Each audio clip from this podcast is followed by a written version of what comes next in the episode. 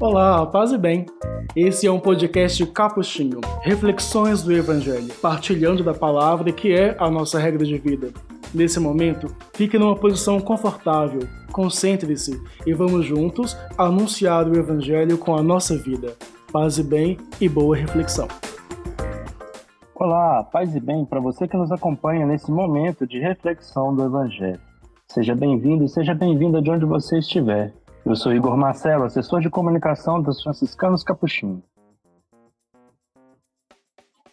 E vamos juntos começar mais um Reflexões do Evangelho. E este é o nosso episódio de número 43 da nossa segunda temporada. O evangelho que nós vamos refletir hoje é o 26º domingo do tempo comum, em Mateus, capítulo 21, versículos de 28 a 32. Na reflexão de hoje, Jesus apresenta aos sacerdotes e anciãos uma questão que nos motiva a pensar: quem entrará no reino de Deus? Vamos chamar o nosso amigo Feijão Júnior para nos ajudar nessa reflexão. Olá, Feijão Júnior, tudo bem? Olá, Igor. Tudo bem? Paz e bem a você que nos acompanha. A pergunta dos discursos escatológicos é essa mesma, né? Afinal de contas, quem entra no reino e quem não entra? Que, no fundo, a pergunta pela própria pela legitimidade da própria esperança. Né? Afinal de contas, eu, o quanto eu acredito nesse caminho, o quanto eu não acredito, o quanto eu ponho sentido nele ou não ponho. E aí, na semana passada, nós ouvimos o Evangelho, é, aquela parábola estranha, é, embora a parábola estranha seja uma, uma, redundância, né? todas elas são estranhas, mas aquela parábola estranha do patrão que pagava o mesmo salário para os funcionários, embora cada qual tivesse começado o expediente no horário do dia. E lá a gente dizia que, na lógica do reino, na lógica da esperança, não existe quantificação, não existe meritocracia, não existe precedência. É por isso que, na verdade, muitos que são últimos se descobrem primeiros e muitos que são pretensamente primeiros se descobrem últimos. Hoje, essa pergunta ela se coloca de novo e a resposta vem de novo em forma de uma parábola. E é uma parábola um pouco diferente, é de um de um homem que tinha dois filhos, não é a parábola de Lucas, aquela do filho chamado pródigo, é a de Mateus. Em Mateus também tem um homem com dois filhos, e a história é a seguinte. É, Jesus disse naquele tempo aos sacerdotes e aos anciãos do povo. É uma, uma, um dado que o texto do, do Evangelho já deu em outro momento. Né? Na semana passada nós estávamos no capítulo 20, Hoje nós já estamos no 21. Então tem um texto saltado que muda ali os, os, interlocutores de Jesus.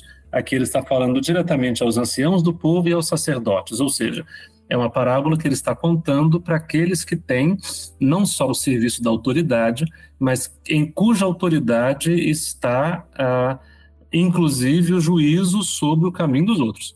Então, é alguém constituído em dignidade e, desde essa sua dignidade, às vezes exerce juízo. Isso é complicado. E aí, por isso que a pergunta pela, pela lógica do reino é importante, porque se trata aqui de um olhar para si e para o outro. E Jesus começa dizendo: Que vos parece? Quando ele começar dizendo que vos parece, cuidado. Que vos parece? Um homem tinha dois filhos.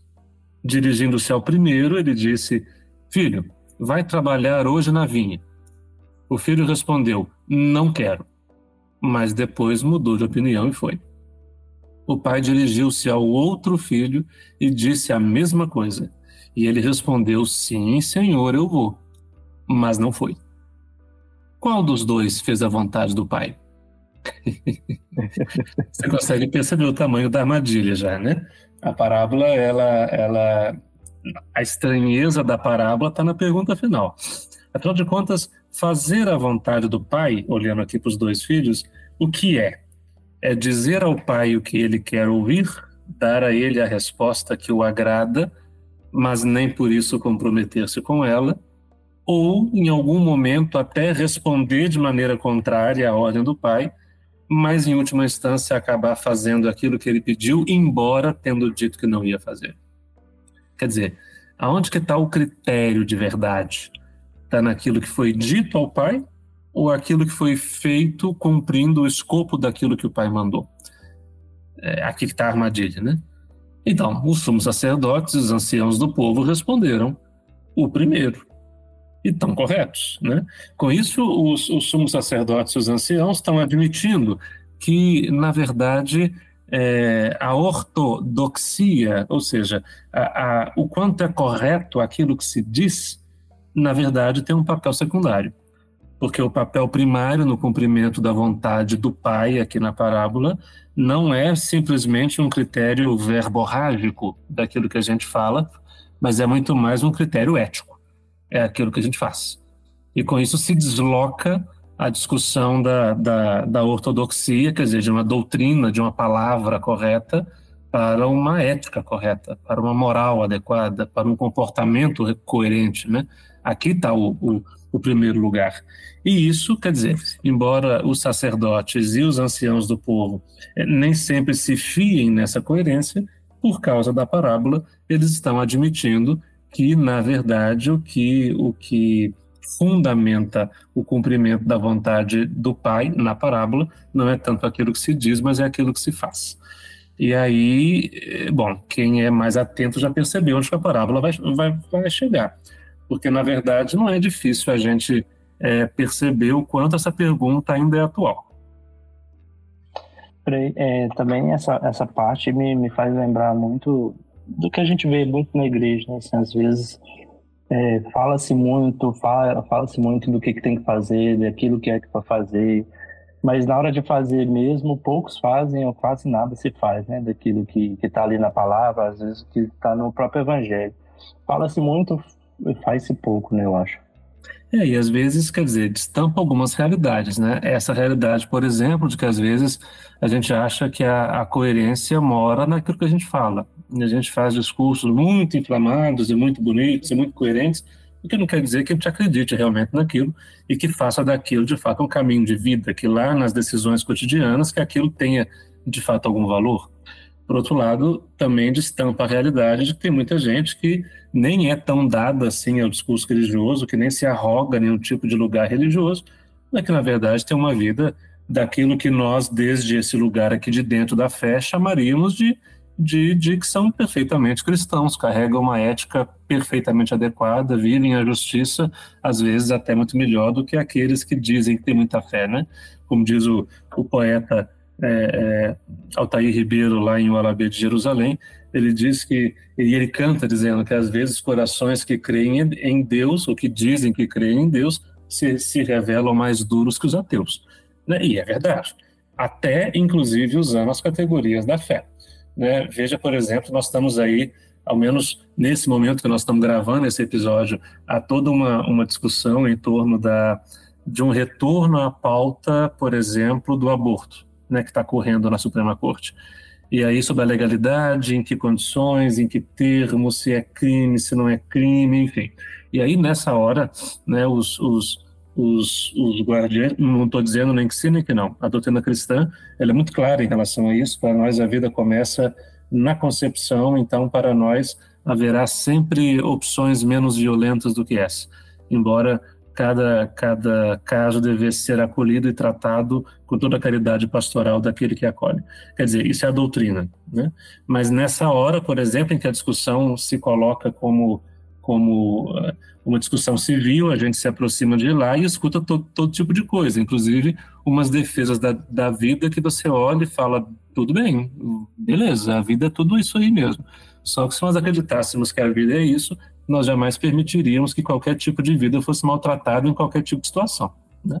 Então, quer dizer, é uma, uma escolha muito, diria, muito localizada de certos pontos de defesa, sem se dar conta de que, na verdade, eu estou dizendo sim, pai, eu vou, sim, eu, pai, eu vou, e mais da metade daquilo que eu estou defendendo, eu não vou coisa nenhuma, né? Então, assim, no fundo, não é, não se trata tanto de uma questão de defender princípios, se trata na, da questão de fazê-los ganhar vida na vida da gente. E aquilo que é, de fato, é coerente com a vida, isso pode ser defendido como, como legítimo. Aquilo que é apenas palavra, segundo a parábola que nós estamos vendo aqui agora, isso não tem em si mesmo, apenas pela coerência lógica das palavras, isso não tem autoridade de fé. Essa é a questão. Bom, então pera aí, só um cadinho que daqui a pouco a gente volta.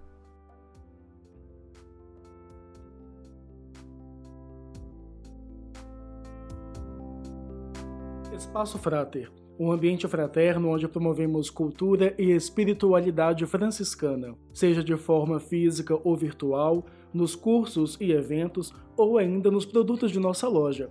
Saiba mais em espaçofrater.com.br.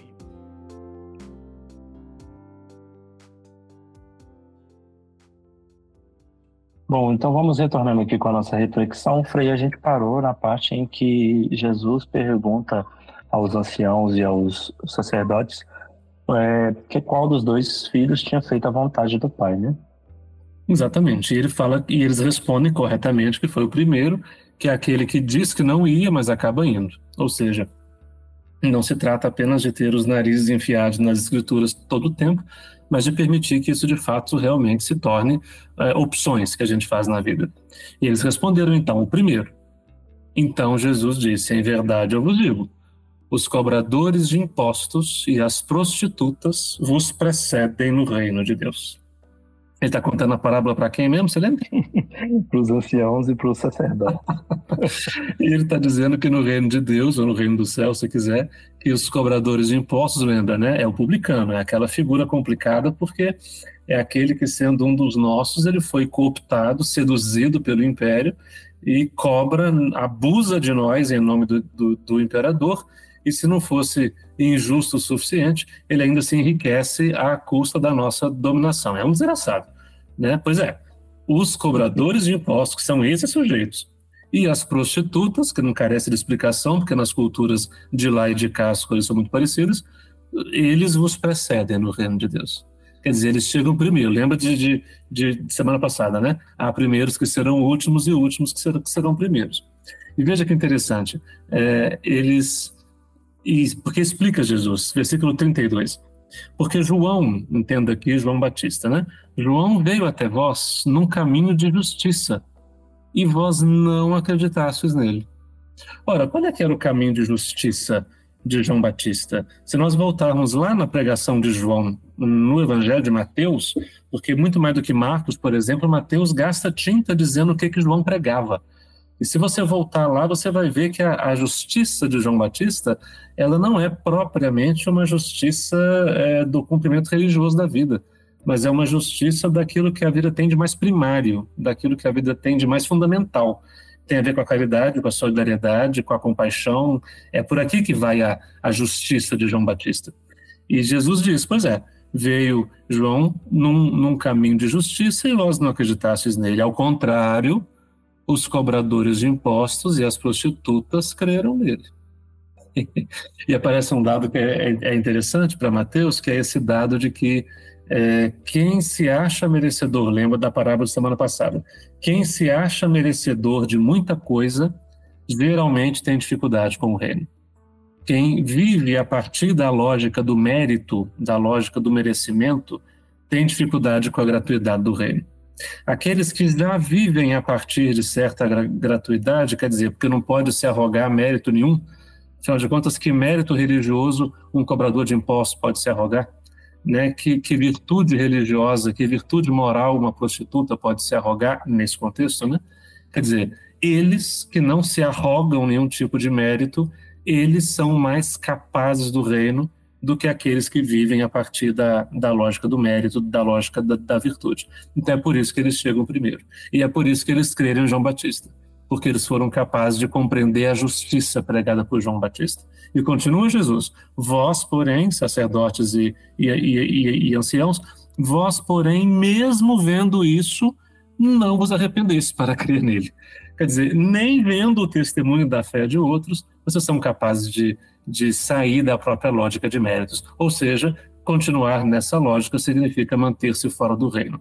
A advertência de Jesus, sobretudo nesse nosso tempo, em que a pertença religiosa, é, com tanta hipocrisia, com tanta mediocridade, é colocada como rótulo de tanta coisa, é, é, é abrogada como lugar social, como lugar político. É, basta ver quanto quanto discurso político assim que são as crescências políticas das mais das mais baixas se colocam exatamente na defesa de uma pretensa defesa da família, de uma pretensa defesa da moral. Vai puxar a ficha dessa gente para ver né, se, o que, que sobra ali a não ser cobrança de imposto e prostituição. Né? Quer dizer, no fundo, entre dizer que sim e não fazer, e dizer que não e sim fazer, para Jesus a lógica do reino está muito mais próximo daquele que diz não e não podendo se arrogar o mérito da obediência, acaba obedecendo. Esse está mais próximo da lógica do reino do que o contrário. Nesse nosso tempo, a parábola continua mantendo toda a sua atualidade.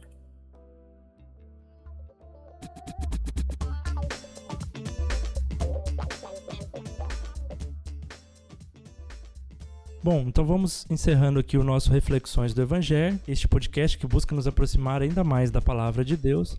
E lembrando que todo finzinho de semana, assim, lá para sexta-feira, sábado, sai um episódio novo. Então, é, vai lá na Deezer, no Spotify, na Apple Podcast, no Cashbox, marca lá a favorita, porque assim que sair um episódio novo, você vai ser notificado que saiu esse episódio e a gente continua aqui conversando um pouco sobre os evangelhos de domingos e festas.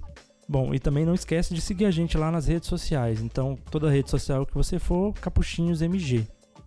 E que nós possamos pensar sobre qual lógica estamos vivendo, sobre a lógica do mérito ou a lógica do rei. Até semana que vem, paz e bem. Dorme com essa agora, até semana que vem, paz e bem.